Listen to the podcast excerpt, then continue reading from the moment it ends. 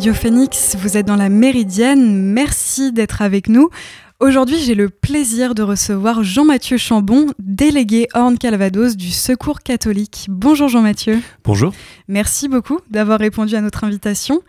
Nous allons parler aujourd'hui avec vous, Jean-Mathieu, de l'association Secours catholique Caritas France, fondée en 1946. Mais aujourd'hui, on va surtout s'intéresser à sa délégation départementale du Calvados-Horn. L'association a pour but de lutter contre toutes les causes de pauvreté, d'inégalité et d'exclusion.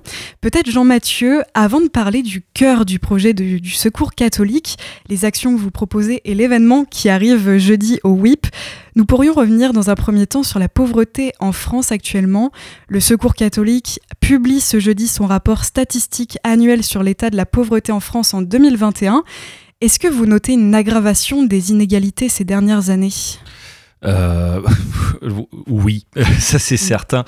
Euh, c'est aussi le, sens de ce, de ce rapport, c'est de pouvoir observer ces choses année après année. C'est un rapport qu'on sort tous les ans sur la base de nos statistiques d'accueil euh, et de se rendre compte que bah, les plus pauvres s'appauvrissent. Un chiffre très simple, hein, cette année les minima sociaux ont été révalorisés de 4,5%, l'inflation est à plus de 6%.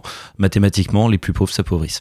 Ça c'est la, première donnée et, et surtout j'ai envie de dire, même si aujourd'hui les, les coups de pouce, les amortisseurs de l'État, on va dire, ont, à peu près fait leur travail euh, pendant la période Covid, mais on, commence quand même à avoir euh, une population assez massive de personnes qui n'avaient jamais poussé la porte avant.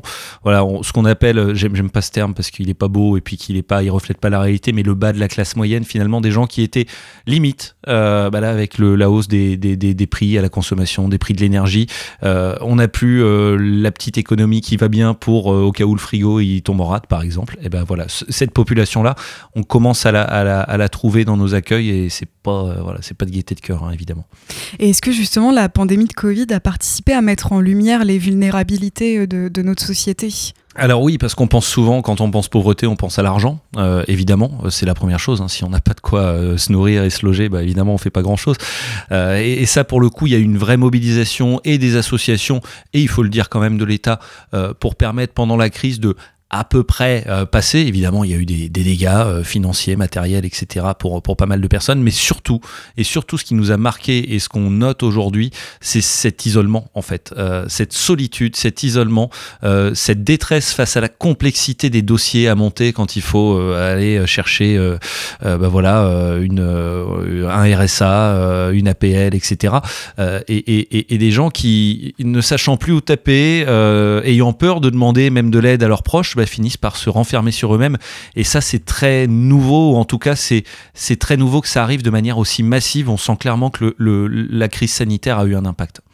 Et comment vous parvenez à mesurer euh, ces chiffres? Est-ce que vous vous appuyez sur des statistiques publiques ou est-ce que vous menez aussi peut-être des enquêtes directement auprès de la population? Alors évidemment, on se base sur les statistiques publiques parce qu'on a en France un, institut euh, formidable qui s'appelle l'INSEE qui fait des très belles études et évidemment qu'on s'en sert, évidemment qu'on travaille avec eux, mais euh, une étude sur la population générale n'est à notre sens pas suffisante. C'est pour ça qu'on a une, réelle étude sur les personnes qu'on accueille. Hein, pour vous donner une un ordre d'idée, dans l'Orne et le Calvados, on a accueilli 15 000 ménages en 2021.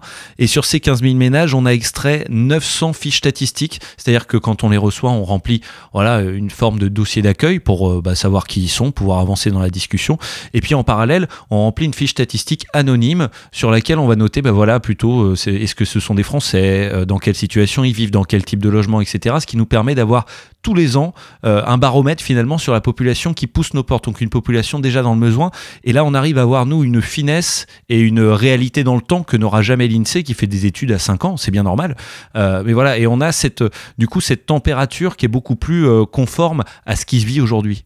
Et est-ce que, à la suite de, tous ces rapports, euh, le rôle du secours catholique, c'est aussi d'interpeller les pouvoirs publics et de proposer des alternatives? Ouais, c'est vrai qu'on nous, on nous présente souvent comme une association de solidarité ou de charité. Alors évidemment que le cœur, c'est de lutter avec les personnes qui vivent la pauvreté contre cette pauvreté, on a aussi une mission d'éveil. On le dit souvent, d'éveil à la solidarité, c'est-à-dire que tous nos concitoyens sont des, euh, des, des, des, personnes solidaires en puissance et on a besoin de tous dans ce combat. On a besoin aussi de l'État. C'est pas, il faut pas tout attendre de l'État, mais bien sûr, l'État, euh, la puissance publique, les institutions euh, départementales et locales ont leur importance. Et nous, ce rapport, il nous permet de donner de la voix à ceux qui n'en ont pas et ceux qu'on n'entend pas, finalement, hein, tous ceux qui poussent nos portent et qui n'ont pas de papier, par exemple. Bah, quand on n'a pas de papier, on n'est pas dans les radars. Et pourtant, on est là, on est en France, on est à Caen, et on a une parole, et on a des choses, et on a des souffrances à partager. Et ce rapport, il permet vraiment d'aller partager ça avec la puissance publique, et puis ensuite de porter des combats, euh, voilà, sur pour faire évoluer euh, des situations qui nous paraissent totalement ubuesques ou dysfonctionnantes. Donc tout ça, c'est à l'échelle nationale, euh, mais j'ai vu aussi que vous agissiez au niveau mondial avec la Confédération Caritas Internationalis. Comment ça fonctionne ce, réseau Oui, alors c'est vrai que le, Secours catholique a été fondé juste après-guerre, ça a été le, premier euh, de ce genre euh, au monde.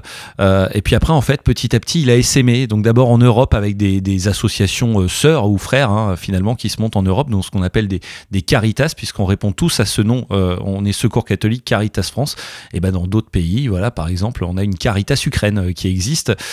et c'est un réseau qui s'est monté, alors d'abord soutenu par, par aussi des, puissances ecclésiales, hein, évidemment, pour aider à structurer, à mettre en place, mais on est bien une association indépendante hein, de l'Église, on est un, mouvement d'Église et non pas de l'Église, ça c'est très très important.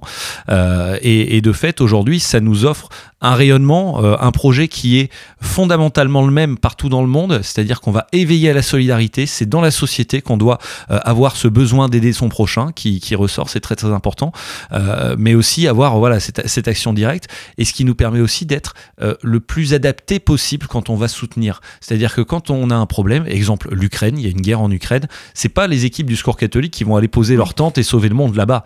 Euh, nous, on va s'appuyer sur la Caritas Ukraine. C'est eux les mieux placés pour nous dire ce dont ils ont besoin, comment il faut agir, comment on peut les aider. Et donc nous, on va là-dessus. C'est pour ça que par exemple pour l'Ukraine, en France, ouais, on n'a pas envoyé de bus, de cars, de convois. On a fait une collecte de fonds parce qu'on finance directement une Caritas là-bas qui elle va pouvoir acheter sur place ce dont elle a besoin en faisant euh, marcher bah, les, les gens qui sont encore sur place et qui ont besoin de fonctionner dans leur économie, de vendre, euh, d'acheter, etc. Voilà, ça pour nous c'est très important. Et alors, euh, du coup, on va peut-être revenir sur euh, l'antenne Calvados-Horn pour répondre à toutes ces problématiques que nous venons d'évoquer. Le Secours catholique déploie sur le terrain à l'échelle locale des actions à destination des bénéficiaires de l'association. Quelles sont vos actions sur les territoires du Calvados et de l'Orne tout au long de l'année? Est-ce que le Secours catholique, c'est aussi une structure d'écoute et d'accompagnement? Alors c'est surtout euh, une structure d'écoute et d'accompagnement. Je peux pas donner beaucoup de chiffres du, rapport statistique parce qu'il bah, il est sous, sous embargo jusqu'à sa parution jeudi matin. Malgré tout, ce qu'on peut dire, c'est que pour plus de 80% des personnes qui poussent nos portes en Normandie, euh, la première raison de pousser cette porte, c'est pas l'estomac, euh, c'est pas une facture à payer, c'est le besoin de vider son sac. La première chose qu'ils nous disent quand ils poussent la porte, c'est j'ai besoin qu'on m'écoute. et donc évidemment qu'on est avant tout une structure où on va prendre le temps d'écouter, ce que n'ont plus forcément les travailleurs sociaux, professionnels, on va dire, de l'action sociale, parce que bah, malheureusement, le nombre de, personnes qui ont besoin augmente et le nombre de travailleurs sociaux a plutôt tendance à baisser. Donc mathématiquement, eux n'ont pas ce temps-là, nous on l'offre. On a un temps gratuit, euh, puisque c'est une association de bénévoles, hein, dans l'Orne et le Calvados, c'est 1000 bénévoles environ, euh, qui s'engagent au quotidien dans une cinquantaine de lieux d'implantation, donc d'accueil. On en a à Caen, on en a euh, bah, dans toutes les villes de la, de, des deux départements, mais on a aussi beaucoup de présence, et ça c'est très particulier pour nous en milieu rural. Euh, on est présent dans des endroits, alors que peut-être les auditeurs connaissent même pas le Béni-Bocage, Moulin-la-Marche, des endroits très, très évocateurs d'une ruralité. Euh, et ben là-bas, on est, on est un peu les seuls, il reste plus que nous, en fait. Donc c'est très très important qu'on soit là. Et la première chose, et la chose qu'on va proposer dans cette cinquantaine d'accueils systématiquement, c'est ce qu'on appelle l'accueil écoute ou le café sourire. Ça a un nom différent en fonction, mais dans tous les endroits du score catholique, on pousse une porte, on a un bonjour, on a un sourire, on a un café chaud qui nous attend, on a du temps pour être écouté et pour échanger et puis pour être considéré comme une personne et pas un numéro de sécu et pas, euh, pas un, numéro de ticket qui fait la queue. Voilà, c'est vraiment ça notre valeur ajoutée. Après, évidemment, on a plein d'actions là-dedans. On a des boutiques solidaires pour permettre aux gens bah, de se meubler, de s'équiper, de s'habiller à moindre frais, mais aussi favoriser de la mixité sociale, parce que dans ces boutiques, on va aussi avoir des gens qui viennent chiner. Donc ça permet la rencontre, ça permet de mélanger les publics, des ressourceries, des choses comme ça. On a pas mal d'actions autour du soutien scolaire, de l'accompagnement des migrants sur les cours de français, par exemple, euh, sur l'accompagnement aux démarches, euh, des web cafés, des ateliers de lutte contre ce qu'on va appeler l'électronisme, et puis de plus en plus ce qu'on va appeler des actions d'aller vers. Alors c'est à la mode ce terme. Euh, on sort de nos, de nos locaux pour aller à la rencontre des gens là où ils sont, dans les quartiers. Ça se concrétise chez nous par une bibliothèque de rue dans un quartier à Argentan, un autre à Bayeux, une bibliothèque de rue qu'on a mise en place à Bayeux, des tournées de quartier qu'on a fait pendant le Covid et qu'on continue encore de manière un peu différente. Voilà, on va à la rencontre des personnes parce qu'on sait aussi que quand le problème majeur, c'est l'isolement, c'est la mm. solitude, eh ben les gens ils vont pas venir pousser notre porte. Il faut qu'on aille se rendre disponible, se rendre accessible. Et tout ça, c'est fait par des bénévoles. C'est très très important. C'est une association de citoyens engagés finalement. Et vous avez aussi des visites à domicile d'ailleurs, je, crois. Oui, bien sûr. Là, on lance ça sur Troarn par exemple. On mm. fait ça dans le secteur de Raux, Bretteville, l'Orgueilleuse. Euh, des visites à domicile dans le milieu rural, dans l'Orne, on a quasiment que ça. Dans le bocage virois, euh, aller au domicile des personnes, non pas pour faire concurrence à la DMR ou aux, professionnels du service à la personne, mais pour être justement euh, bah, une voix, une oreille, une écoute et peut-être aussi un pont vers l'extérieur. Parfois, quand la personne elle arrive plus à sortir de chez elle, bah, il faut aller à son contact pour commencer à sortir avec, cheminer avec, et surtout, surtout, ce qui est plus important pour nous, c'est être à l'écoute de ce que veut et de ce que peut la personne. On n'est pas là pour penser à la place, et c'est pour ça qu'on accompagne et que ça prend du temps. On est là pour penser avec la personne à ce qui serait pertinent pour elle, pour lui permettre de s'en sortir. Ça sert à rien d'imaginer des solutions qu'elle pourra pas porter derrière. Et est-ce que vous mettez en place des suivis euh, justement auprès de ces personnes et jusqu'où s'arrête votre action? Est-ce que vous redirigez sinon vers d'autres structures? Alors bien sûr, il ne s'agit pas de se substituer à des professionnels. Euh, voilà, on n'est pas médecin, on n'est pas enquêteur de police, on n'est pas euh, travailleur social. Donc quand ça dépasse nos compétences, bien sûr il faut. Mais notre vertu première et notre combat premier, c'est l'accompagnement et la relation fraternelle. Une relation de fraternité, bah, ça prend du temps. et une fois qu'elle est lancée, bah souvent elles s'arrêtent pas parce que les personnes, elles vont peut-être réussir à sortir de l'ornière, à sortir de leurs difficultés. Très très souvent, bah, elles vont rendre ce qu'elles ont reçu ou continuer à venir pour échanger, pour accompagner d'autres personnes qui, qui ont connu la même situation. Elles, elles l'ont vécu aujourd'hui. Dans les équipes, parmi les 1000 bénévoles du Secours catholique dans l'Orne et le Calvados, on estime qu'il y en a quasiment la moitié qui ont été à un moment des personnes en galère, qui ont connu à un moment la précarité.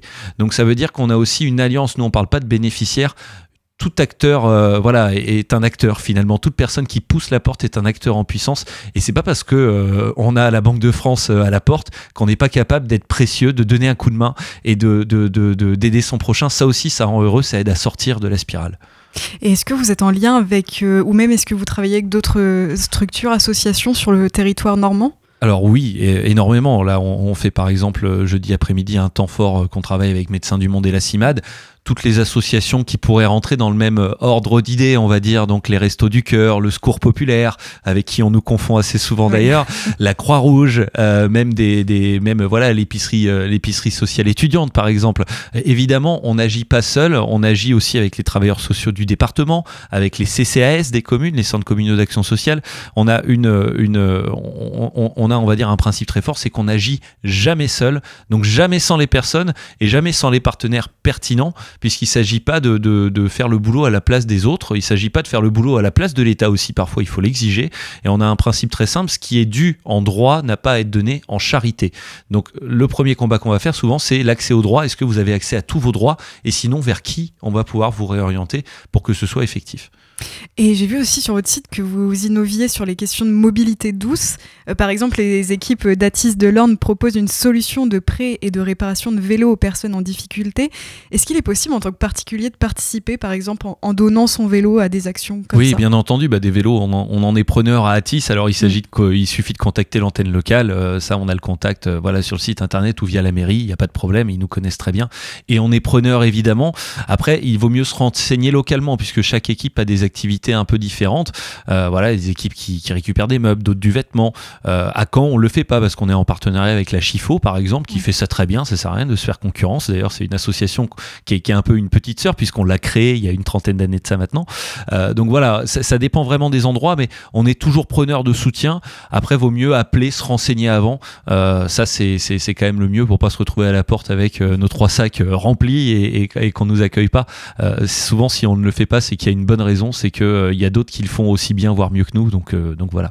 Et justement, plus largement, pour nos auditeurs qui souhaiteraient soutenir l'association, quels sont les différents moyens que, que vous proposez? Alors, il y a le don matériel dont on vient de parler, il y a le don financier, évidemment. On peut faire des dons, on approche de la période de fin d'année. Alors, je sais que, voilà, on n'a pas des auditeurs qui cherchent à défiscaliser à tout craint, mais voilà, un don, même 50 centimes, c'est toujours bon à prendre. Et donc, ça, ça passe par le site internet, ça passe par venir nous voir parce que souvent on a des donateurs qui sont en quête de sens, qui veulent savoir pourquoi ils donnent. Euh, et vous pouvez faire ce qu'on appelle aussi un don dirigé en disant moi je veux euh, que cet argent il serve à aider les migrants, moi je veux que cet argent il serve à aider les étudiants. Et ça, nous on a une obligation de respecter cet engagement derrière. Et puis évidemment, euh, on cherche toujours des bras, des têtes, des sourires, des bonnes volontés. Il n'y a pas de, de, qualification particulière, simplement l'envie. Et puis et puis voilà, on a des activités. Donc les gens qui veulent entre guillemets rentrer dans une case, bah, on le retrouvera dans ce panel d'activités. Mais ce qui est très important aussi pour nous, c'est de venir avec ses passions, avec ses envies, avec ses idées. Et nous, des, voilà, là, on réfléchit par exemple à la question de proposer des petits déj, puisqu'on a une équipe qui est vraiment au pied du campus 1, des petits déj pour les étudiants le matin. Ça, c'est quelqu'un qui est venu, qui a eu cette idée-là. Euh, euh, et, aujourd'hui, on regarde comment rendre ça possible. Euh, donc, donc voilà, toute personne qui pousse la porte en disant moi j'ai une idée, généralement, on trouve le moyen de réfléchir ensemble et de voir comment on peut le faire. Et la sensibilisation auprès du public est aussi un, champ d'action important de l'association. Euh, d'ailleurs, les délégations du Secours catholique de l'Orne et du Calvados seront au WIP ce jeudi à l'occasion de la sortie du rapport statistique dont on a parlé. Il sera possible d'échanger autour de toutes ces questions en présence de nombreuses personnes. Quel sera le, programme pour cette journée? Alors oui, je, rectifie, c'est les délégations du Secours catholique de Normandie, puisqu'on a même la Manche et la Haute-Normandie qui s'associent, et donc on a des personnes qui viendront de, de, de, de, de partout tout dans la région. Euh, le programme, il est, euh, il est très simple. Donc, on sort officiellement ce rapport annuel tous les ans. D'habitude, on fait une petite conf de presse, un truc sympa. Mais voilà, cette année, on a voulu marquer le coup parce qu'on sort de, trois ans euh, consécutifs de crise qui se succèdent et qu'on a beaucoup de choses à dire à travers ce rapport. Et donc, plutôt que de présenter quelque chose avec des histogrammes, un truc un peu lourd, on a décidé d'en faire vraiment un événement et un temps fort. On donne la parole aux personnes. Donc, les premières personnes et celles qui vont ouvrir la journée, c'est les personnes qui vivent la galère au quotidien et qui vont témoigner de ce qu'elles vivent. Ça, c'est très important pour nous. Et ensuite, on va échanger avec ces personnes, avec des bénévoles de l'association et puis avec ce qu'on va appeler des spécialistes ou des, grands noms euh, autour d'une table ronde. Euh, donc ça, ce sera le cœur de la matinée entre 10h et 11h30.